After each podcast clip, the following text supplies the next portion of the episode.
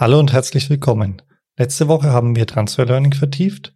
Diese Woche wollen wir auf die Problematik der Datenverfügbarkeit in Unternehmen und damit verbundenen Techniken der synthetischen Datengenerierung eingehen. Knowledge Science, der Podcast über künstliche Intelligenz im Allgemeinen und Natural Language Processing im Speziellen mittels KI-Wissen entdecken, aufbereiten und nutzbar machen. Das ist die Idee hinter Knowledge Science. Durch Entmystifizierung der künstlichen Intelligenz und vielen praktischen Interviews machen wir dieses Thema wöchentlich greifbar. Willkommen zum Podcast von Sigurd Schacht und Carsten Lankion.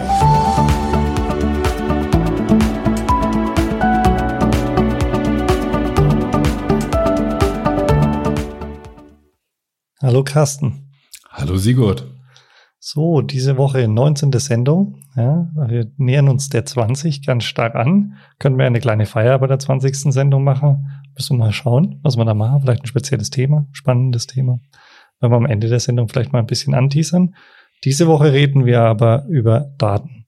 Ja, wir hatten ja letzte Woche schon drüber gesprochen, dass wir gesagt haben, ja, Transfer Learning hilft uns ja in einer gewissen Weise, dass wir Daten, die wir gar nicht haben, also dass wir weniger Daten brauchen, um uns gute Modelle zu bauen, ja, oder erstellen zu lassen.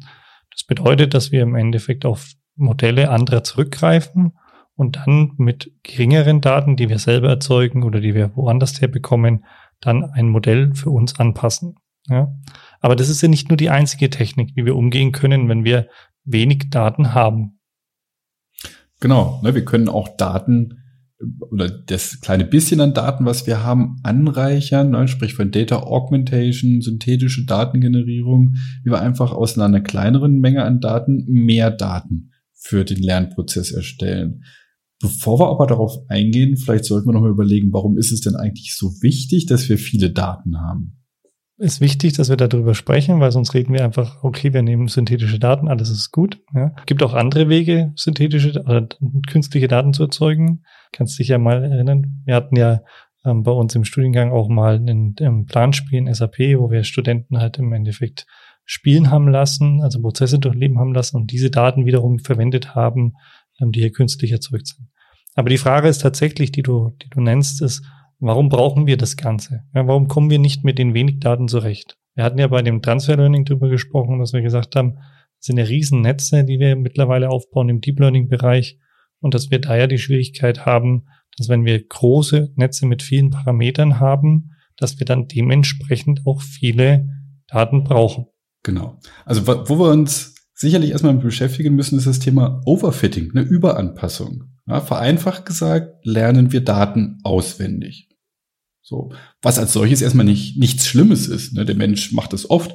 Man merkt sich einfach Situationen und kann die dann auf den nächsten Fall übertragen. Das ist im Einzelfall ja vielleicht gut, auch wenn ich nur ein einziges Beispiel habe, das ist, wenn es wiederkommt, ich entsprechend darauf reagieren kann. Da will man ja, wenn man das nicht macht, sagen, Mensch, lernt der Mensch denn gar nichts? Ja, muss er den Fehler mehrfach machen, reicht es nicht, wenn er ihn einmal macht. Also insofern ist das an für sich eine gute Eigenschaft, auch Einzelfälle sich daran zu erinnern und entsprechend sich zu verhalten. Aber im richtigen größeren Kontext und Lernszenario wollen wir mehr als das. Denn wir müssen uns einfach mal klar machen, dass ein Computer kann einzelne Datenpunkte speichern und abrufen extrem gut. Das hat für uns noch nichts mit, mit Lernen zu tun, dass wir einfach speichern, abrufen, auswendig lernen. Was wir ja wollen, ist, dass wir auch ähnlichen, ähnlichen Situationen, die nicht exakt identisch sind, dass wir verallgemeinern können, dass wir in ähnlichen Situationen auch entsprechend Antworten finden, unsere Zielgröße bestimmen können. Und dieses Verallgemeinern, generalisieren können, das ist das, was wir möchten. Das heißt, wir wollen nicht nur auf den Daten, die wir zum Trainieren, zum, zum Lernen unserer Modelle nutzen, gut sein, sondern auch auf neuen Daten, die wir bislang noch nicht gesehen hatten, die, und da unterscheidet sich genau dieser Punkt Transfer Learning oder klassisches äh, überwachtes Lernen in unserem äh, Beispiel hier, kann ich auf, auf, habe ich die Daten, die neuen Daten, kommen die aus derselben Grundgesamtheit, aus derselben Art und Weise, wie die Daten verteilt sind, oder ist es vielleicht eine neue, andere Anwendungsdomäne? Ja, dann, dann hatten wir genau diesen Punkt, den wir letzte Woche diskutiert haben. So, und dieses Overfitting, das ist bei jeglicher Art des Lernens aus Daten ein, ein großes Thema. Das muss ich zumindest erkennen, ob es eintritt, und ich müsste Maßnahmen haben, um es zu verhindern. Und da gibt es verschiedenste Techniken. Und eine Variante ist natürlich, dass ich sage, na, wenn ich mein Modell sehr, sehr groß und komplex ist, wie bei Deep Learning es oft der Fall ist, mit vielen Parametern, dann hat es sehr viel Kapazität, Punkte auswendig zu lernen. Und wenn ich dann zu wenig Daten habe und keine Maßnahmen, das zu verhindern, dann passiert es halt einfach, dass die wenigen Datenpunkte gespeichert werden, die, ist die, die, die Leistungsfähigkeit für diese paar Punkte ist extrem gut. Ob ich da jetzt Text generiere, Spracherzeugung, ob ich Bilder reproduziere, diese erscheint die Leistung wunderbar, aber auf neuen, neuen Daten, in neuen Kontexten ist es auf einmal viel, viel, viel, viel schlechter. Ja. Und die Frage ist, ne, wie, wie kann ich also zum Beispiel das verhindern, ja, indem ich einfach mehr Daten habe, sodass das Modell nicht, gar nicht erst die Chance hat, die einzelnen Punkte auswendig zu lernen. Also das Overfitting ist natürlich wirklich ein Thema, das, das man in jedem der Projekte hat ja, und das ganz akribisch beobachtet. Und mir fällt auch auf, gerade auch in den studentischen Teams, dass es auch vom Verständnis her immer echt schwierig ist zu interpretieren, sind wir jetzt in einem Overfitting oder nicht. Ja. Und wie du sagst, ähm, wir gehen ja da so bestimmte Wege bei unseren Projekten, dass wir sagen, wir teilen die Daten auf. Also wir nehmen unsere Grundgesamtheit, teilen die Daten auf und legen erstmal so ein Set an Daten weg und sagen, das zeigen wir erstmal dem Modell gar nicht. Und dann prüfen wir, evaluieren hinterher, wenn das Modell einmal gelernt hat, ob er jetzt auswendig gelernt hat oder nicht. Und das tun wir, indem wir das weggelegt, also den weggelegten Datensatz nehmen, den dann in das Modell einspielen und schauen, wie gut er mit den nicht bekannten Daten umgeht. Ja, und das ist das, was du ja gerade gemeint hast mit dem Weglaufen oder dass die nicht voneinander auseinanderdriften. Ne? Das sind ja praktisch, dass dann die Ergebnisse aus einem Trainingsdatensatz anders aussieht, vielleicht wesentlich besser, als praktisch auf einem Datensatz, der im Endeffekt ähm, nicht bekannt ist und man damit relativ gut erkennen kann, ob overfitted oder nicht. Ja? Genau, also wenn ich einen, einen, signifikanten Unterschied zwischen der Leistung auf den äh, Performance auf den Trainingsdaten und auf diesen bewusst zurückgelegten Testdaten habe, dann kann ich davon ausgehen, das ist eine Form von, von Überanpassung, von Overfitting. Frage an dich. Interessante Frage. Hatte ich die Woche mal. Ja? Overfitting. Wenn wir in den Validierungsdaten, die ihr nicht kennt, ja, wesentlich besser sind als in den Trainingsdaten, die ihr kennt, haben wir ein Overfitting oder nicht? Puh, da würde ich aber nur erstmal denken, das ist möglicherweise Zufall. Ja, es ist einfach ein zufälliger Konstellation, dass er in den Fällen besser ist. Ähm, ich würde erstmal hinterfragen, wenn ich wirklich so viel besser bin, ob bei der Aufteilung der Daten wirklich alles mit rechten Dingen zugegangen ist, ob die wirklich zufällig durchmischt sind, ob es da irgendwelche Systematiken bei der Erstellung gab, die ich irgendwie übersehen habe. Aber es ist selten der Fall. Also ich würde es nicht als, als Overfitting bezeichnen. Wie siehst du es? Hätte ich genauso interpretiert. Hätte ich auch gesagt, dass das eher was damit zu tun hat, wie ich meine Daten aufbereitet habe und ich da vielleicht im, im, in der Vorbereitung als Mensch einen Fehler gemacht habe, Daten gemischt hätte oder ähnliches ähm, und es dann zu so einem Effekt kommt. Ja? Oder dass es halt einfach Zufall ist. Ja? Dass es halt einfach an der Stelle zufällig mit den Set an Daten besser funktioniert als mit den anderen. Ja. Aber nochmal zurück. Halt noch mal, ja, sorry. Aber nochmal zurück zu unserem Thema eigentlich. war jetzt nur zum Overfitting so ein kleiner Einschub. Ja, ich, ähm, ich wollte das nämlich nochmal kurz zusammenfassen. Das war eigentlich mal festhalten. Das ist ein ganz, ganz elementarer Punkt, was du angesprochen hattest, dieses Aufteilen der Daten. Ich habe eine Gesamtmenge an, an Daten in überwachten Lernszenario ja mit, mit Label, mit Zielgröße. Und ich teile das auf. Ja, viele machen sowas. Ich 80, 20, 70, 30 Prozent. Ich sage, okay, das sind meine Testdaten, die schaue ich mir wirklich nicht an. Erst ganz am Ende, wenn ich meine, ich habe jetzt ein Modell, was ich vielleicht zur Anwendung bringen könnte. So, da lege ich die zur Seite. Und die darf ich wirklich nicht anschauen. Wenn ich ganz, ganz strikt bin, auch noch nicht mal bei der, bei der, ähm, beim Data Understanding, beim, beim Schauen habe ich Ausreißer, fehlende Werte. So, die lege ich wirklich zur Seite. Und dann habe ich aber auch noch den Prozess während des Lernens. Da findet ja auch ein, ein, eine Validierung äh, statt, dass ich schaue, welches Modell nehme ich, welches ist denn besser, welche Parametereinstellung nutze ich. Das heißt, die, die Daten, die ich eigentlich zum Trainieren möchte, teile ich auch nochmal wieder auf in, in Trainings- und Validierungsmengen. Ja, um, um sowas geschickt zu machen, gibt es solche Techniken wie die Kreuzvalidierung, ja, weil irgendwann die, die verfügbare Datenmenge immer kleiner wird und irgendwann habe ich gar nichts mehr zum Lernen. Ja, und da greifen wir wieder genau an dem Punkt an, dass sie sagen, Mensch, ich habe so wenig Daten, wie kriege ich es denn hin? Also es gibt Szenarien, da habe ich viele Daten. Ähm, die, die Daten als solches ist oftmals gar nicht das Problem, sondern die Zielgröße, die Label sind in vielen ähm, Situationen das, das Problem. Ja halt Texte habe ich wahnsinnig viele, aber ne, meinetwegen Sentimentanalyse, aber woher weiß ich, ob die jetzt positiv, negativ sind? Da muss jemand gelesen haben. So, wie kriege ich es jetzt vielleicht hin, dass ich trotzdem die begrenzte Menge an verfügbaren gelabelten Daten irgendwie vergrößern kann? Da kommt ja das Data Augmentation ins Spiel. Ja, was eine Überlegung ist zu sagen, wir haben eine gewisse Anzahl an Daten oder Datensätze und jetzt versuchen wir sozusagen künstliche Daten einzuspielen oder daraus zu generieren, die so ähnlich sind wie die Daten, die wir haben. Ja?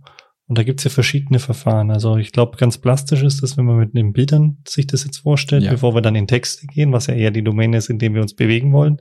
Aber wenn wir jetzt sagen, mit Bildern ist es, glaube ich, einfacher, sich klar vorzustellen. Kann man sich sehr gut vorstellen und das ist relativ intuitiv.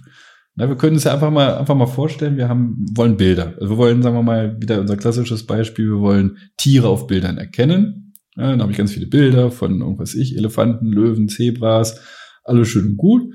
Und wie kriege ich jetzt Vielfalt da rein? So, ich kann die Bilder, ja, wir können auch anfangen, wir können die ein bisschen verzerren. Ich kann zum Beispiel die ein bisschen größer, ein bisschen kleiner machen. Ich kann reinzoomen, ich kann einfach außen was dranhängen. Ich kann es rotieren, spiegeln, drehen. Ich kann bei den Farbwerten ein bisschen rumspielen, dass ich Kontrast erhöhe, äh, da ein bisschen, also ich kann wahnsinnig viel verändern, leicht mit, mit einfacher Bildverarbeitung und habe einen Haufen von neuen Bildern. Kann dann das überhaupt was bringen? Anscheinend schon, ja. Also wenn man sich das anschaut, es wirkt schon, wenn man das macht in den Modellen, dass die dadurch erstens robuster werden. Also das heißt auch mit fremden Daten besser zurechtkommen, also nicht zu overfitten und ähm, auch qualitativ besser werden. Man muss ja überlegen, für den Computer ist, er hat ja zwei Effekte, dieses Verändern der Bilder, wenn man sich das ähm, anhand der Bilder vorstellen möchte. Der erste Effekt ist ja, dem, der Computer erkennt ja nicht, ah ja, das ist das gleiche Bild, das ist ja nur zwei Grad gedreht, ja, sondern für den Computer sind es einfach neue Zahlen. Also das Bild wird ja auch in Zahlen transferiert und dann verarbeitet. Das heißt, für den ist es einfach ein neues Bild. Punkt. Ja, ähm, das ist der eine Effekt. Und der andere Effekt ist, ähm, wir erzeugen ja durch das Drehen oder das Verändern, verändern wir ja auch die Position des Objektes auf dem Bild, das vielleicht die Merkmale darstellt. Ja, oder das wir vielleicht erkennen wollen, also den Hund oder das Pferd. Und wenn wir das verändern, dann kann er sozusagen nicht mehr die Position auswendig lernen. Also nach dem Motto, naja, Hunde sind immer ähm, zwei Zentimeter vom oberen Bildrand und drei Zentimeter vom linken Bildrand entfernt. Das könnte er ja lernen, wenn wir immer die gleichen Proportionen, genau den Hund immer an der gleichen Stelle haben. Ja, oder, oder stell, stell dir vor, es hätte, es hätte eine Person die ganzen Hundebilder gemacht und die Kamera hat immer irgendwo oben rechts so eine Art Wasserzeichen oder so ein Datum in irgendwie so einer pinkfarbenen Schrift und er weiß nur, okay, wenn, wenn, ähm, was ist ich, das, das siebte Pixel von unten äh, von rechts gezählt irgendwie rosa ist, dann ist es ein Hund. Ne? Genau. Also das wird, ja, es sind so manchmal so Kleinigkeiten. Das, das ist ja genau wieder das Thema Overfitting, dass irgendwelche Sonderheiten, spezielle Sachen in den Daten, die vielleicht mit der eigentlichen Thematik gar nichts zu tun haben, dass diese Besonderheiten gefunden und auswendig gelernt werden. Und, und durch eine entsprechende Verarbeitung zwingen wir den, den Lernalgorithmus, die wirklich wichtigen Sachen zu erkennen. Ja. Und wie gesagt, durch dieses Drehen sorgen wir halt dafür, dass es halt nicht mehr an den gleichen Positionen ist. Oder dass im Endeffekt, wenn du es jetzt so siehst, wenn ich es verzerre oder rausnehme oder größer mache, dass dann solche Wasserzeichen verschwinden oder nicht mehr im Bild sind oder wie auch immer, so dass ich eine höhere Variation drin habe. Ja. Genau, ne? dass ich, ich möchte ja auch ein, auch ein Tier erkennen können, egal wo es auf dem Bild ist. Oder was ein Mensch gut kann, ich kann ja meinetwegen Zebra erkennen, egal ob der Kopf mit drauf ist oder nicht. Ich kann einen Teil eines Tieres sehen und, und sehe einfach, ich, ich kann zwar nicht, nicht immer korrekt, aber relativ gut erkennen, auch wenn ein Teil verdeckt ist, ja, das ist dieses Tier. Wenn, wenn aber der Algorithmus irgendwie das ganze Tier braucht, nicht verdeckt, wird schwierig. Ja, und dadurch, wenn ich auch so, so, so Ausschnitte mal aus dem Bild nur nehme, dass ich einfach zufällig irgendwie so, so dieses Cropping da irgendwo so, so einen Teilbereich rausschneide, ähm, dass vielleicht auf einmal nur noch so der hintere Teil eines Tieres drauf ist, dann, ja, erlaube ich dem Algorithmus auch sowas zu lernen. Ja, man sieht also, dass dieses Data Augmentation, dass das gar nichts Komplexes grundsätzlich erstmal ist, sondern wir versuchen einfach nur Variationen reinzubringen. Kennen wir vielleicht auch vom Kindergeburtstag, ja, wenn die Kinder sozusagen so ein Memory-Bilder erraten sollen. Also erst ist alles dunkel und mit dem Klick tust du den erste Kachel aufdecken und so weiter und irgendwann sollen sie erkennen, was dahinter versteckt ist. Ja. Und so ähnlich kann man das ja hier auch machen. Ich kann das Bild nehmen und Teile abdecken, dann wieder aufdecken, dazu nehmen, Größe, wie du gesagt hast, Größe verändern und so weiter ähm, und habe dadurch natürlich bei jeder Veränderung wieder ein neues Bild, also einen neuen Datensatz, ja, was dazu führt, dass wir unseren Datensatz möchte jetzt nicht aufblähen sagen, aber vergrößern können. Genau, natürlich diese größere Vielfalt ist es und, und das ist ja nicht identisch, sondern wirklich äh, sind Sachen anders da. Das kann man sich ja gut vorstellen, wie wir es geschildert haben. Und dadurch wird der Lern, das Lernverfahren, der Lernalgorithmus gezwungen, die echt die entscheidenden Merkmale zu extrahieren und daran die, die Objekte, die Klassen zu erkennen, was wir halt vorhaben. Ja, aber die Frage ist jetzt mal, hm, bei Bildern ist das Standard. Das ist ja einfache Bildverarbeitungsoperation, äh, die man da äh, ja quasi schon zufällig auswählen und drüber laufen lassen kann, um solche Sachen zu erzeugen. Wie ist es denn bei Texten möglich? Wie können wir denn Texte so verändern? Das ist ja von der Vorstellung schon mal deutlich schwieriger. Wobei der, der ein oder andere Aspekt, der lässt sich relativ klar dann und leicht auch rausfinden. Ne?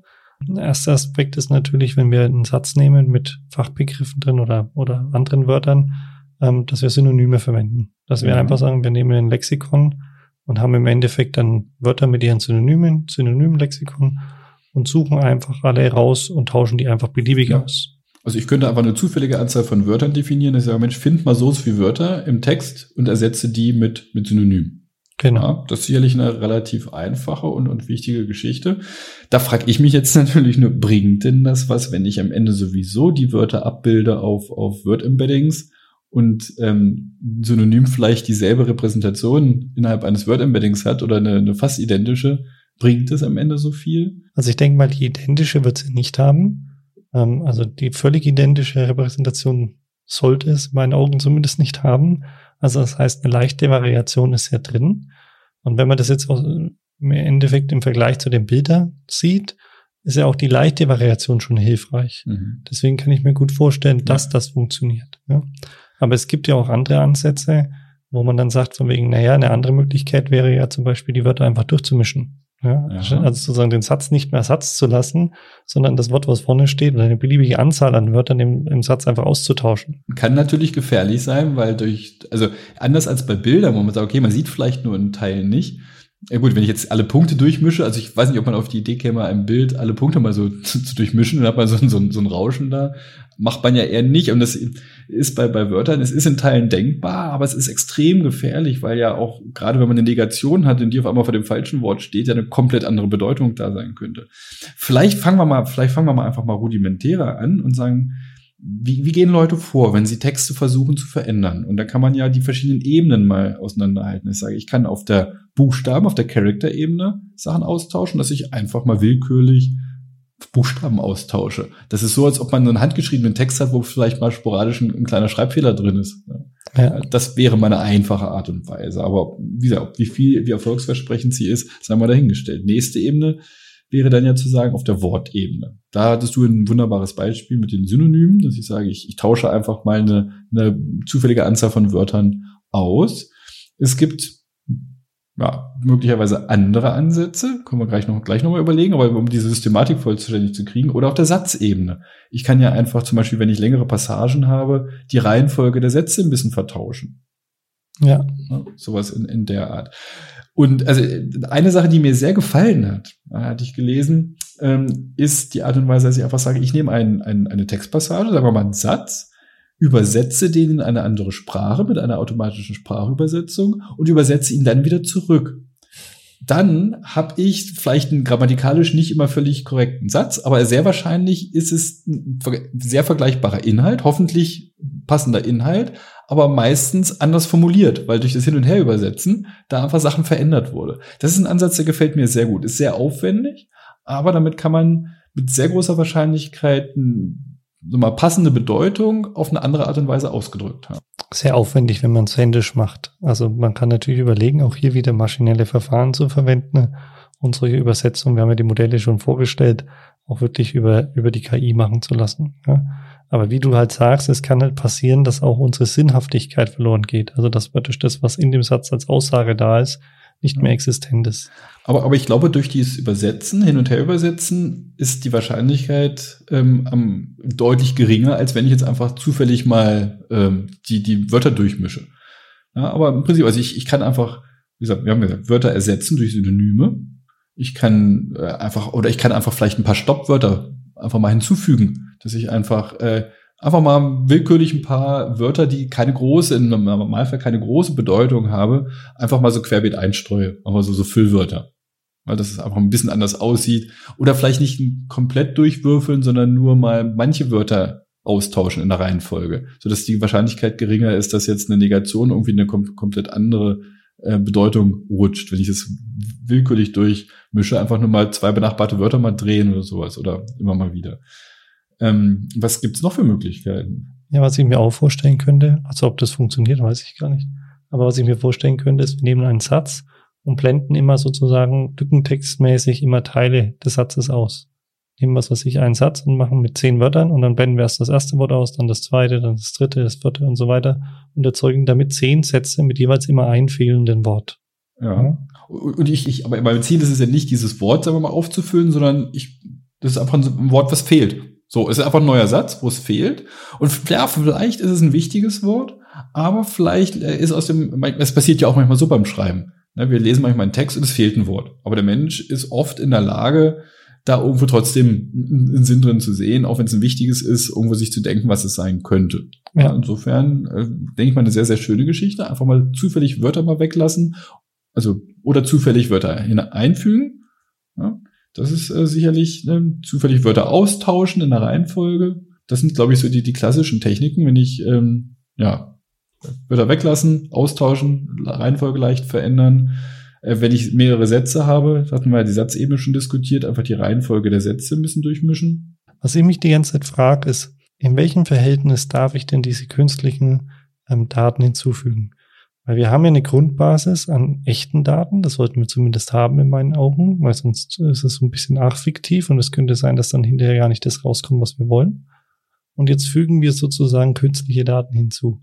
Wenn wir jetzt sagen, wir haben, was weiß ich, 20 Sätze und fügen jetzt zweieinhalbtausend Sätze dazu, künstlich, dann kann ich mir gut vorstellen, dass die, der Wunsch, durch die mehr Daten ja, ein gutes Modell zu bekommen, eigentlich kontraproduktiv wird. Dass sozusagen dann eigentlich aufgrund, dass wir stärker Daten erzeugen, die nicht so sauber sind, ja, wir wieder ein bisschen Ungenauigkeit reinkriegen, obwohl wir mehr Daten haben. Also ich, ich denke mal, das ist, also mal im, im Bildbereich klappt, wissen wir, dass es gut klappt. Textbereich fehlt noch ein bisschen an Forschung. Sollten wir, sollten wir nochmal äh, genauer untersuchen und schauen, wann da irgendwo so eine Grenze erreicht ist. Aber ich denke mal, wir kommen da an einen ganz spannenden Punkt bei der Datenerzeugung. Ich glaube nämlich, dass wenn es zu überhand nimmt, dass am Ende wir es vielleicht eher hinkriegen, den Mechanismus der Datenerzeugung zu entdecken. Hm. Wie, wie generiere ich denn eigentlich diese zusätzlichen Daten? Dass dann irgendwann ein Algorithmus das herausfindet, so eine Art Reverse Engineering. Und ich finde, da kommen wir an einen Punkt, der uns, ähm, der für mich so wichtig ist, dass wir in einer der nächsten Folgen darüber reden sollten. Und das ist diese Technik der, der GANs.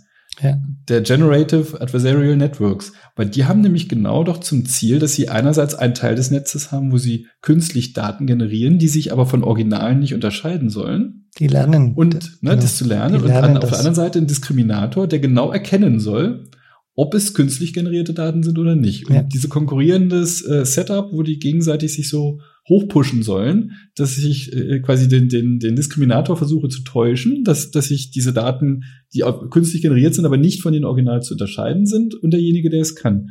Und da kommen wir nämlich genau, das ja, trifft genau an dem Punkt zusammen und das ist ein, ein so faszinierendes Lernszenario, was relativ neu ist. Es ist noch 2014, nicht so intensiv, ja. Von ja, Gute Fälle.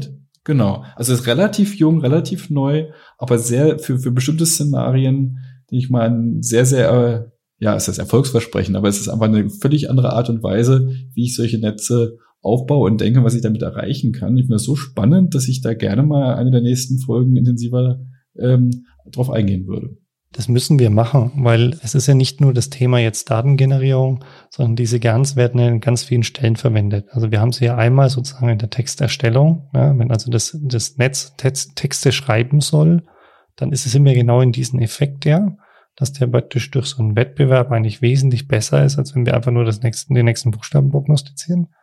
Wir haben es aber auch bei dem ganzen Thema Deepfakes, mhm. Ähm, also bei den ganzen Fake-Themen ähm, von Texten, von Bildern, von allen möglichen Dingen, wo ja im Endeffekt ganz eine große Rolle spielen, um diese zu erstellen. Wir haben sie aber auch bei der Sprachgenerierung. Ja, also wenn wir also Sprache, künstliche Sprache erzeugen, auch dort spielen sie eine große Rolle. In der Klangqualität, in der Aussprache.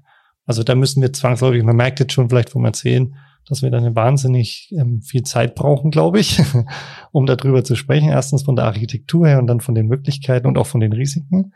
Ähm, ja. Bezogen auf das gerade Thema würde ich gerne noch ein, zwei Punkte aufgreifen, ähm, weil wir jetzt gesprochen haben darüber, nee, wir lassen jetzt einfach Texte weg oder ähnliches. Ja?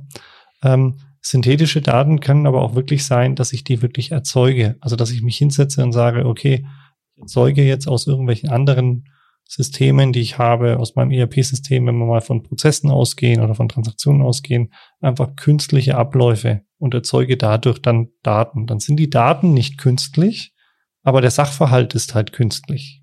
Und das können natürlich auch Möglichkeiten sein, Daten zu nutzen um Daten ähm, aufzubereiten und damit mehr zu haben, als wenn ich einfach nur sage, ich habe jetzt die, die 20 Sätze und die verändere ich. Genau. Gefahr dabei, und das heißt jetzt nicht jetzt Gefahr für den Menschen, aber beim, beim Lernprozess ist tatsächlich, dass ich, dass ist, wenn ich jetzt mehr so an strukturierte Daten denke, dass ich mir Prozesse, Systeme ausdenke, dass irgendwo am Ende aufgedeckt wird, wie ich dieses System aufgebaut habe. Ja, dass das ist einfach so von der Art und Weise, wie ich das künstlich definiert habe, nicht so komplex ist wie, wie reale Szenarien, dass ich am Ende genau das herausfinde und es mir aber in einer, in einer echten Anwendung vielleicht gar nicht so viel bringt. Da muss man halt vorsichtig sein und, und, und prüfen. Ja, aber auf jeden Fall bleibt ein spannendes Thema. Ja, also von daher glaube ich, schließt man das Thema Data Augmentation heute ähm, und freuen uns auf nächste Woche auf die Gans. Auf die Gans, genau. Ja. Vielen Dank fürs Zuhören. Schöne Und Woche. tschüss. Das war eine weitere Folge des Knowledge Science Podcasts. Vergessen Sie nicht, nächste Woche wieder dabei zu sein. Vielen Dank fürs Zuhören.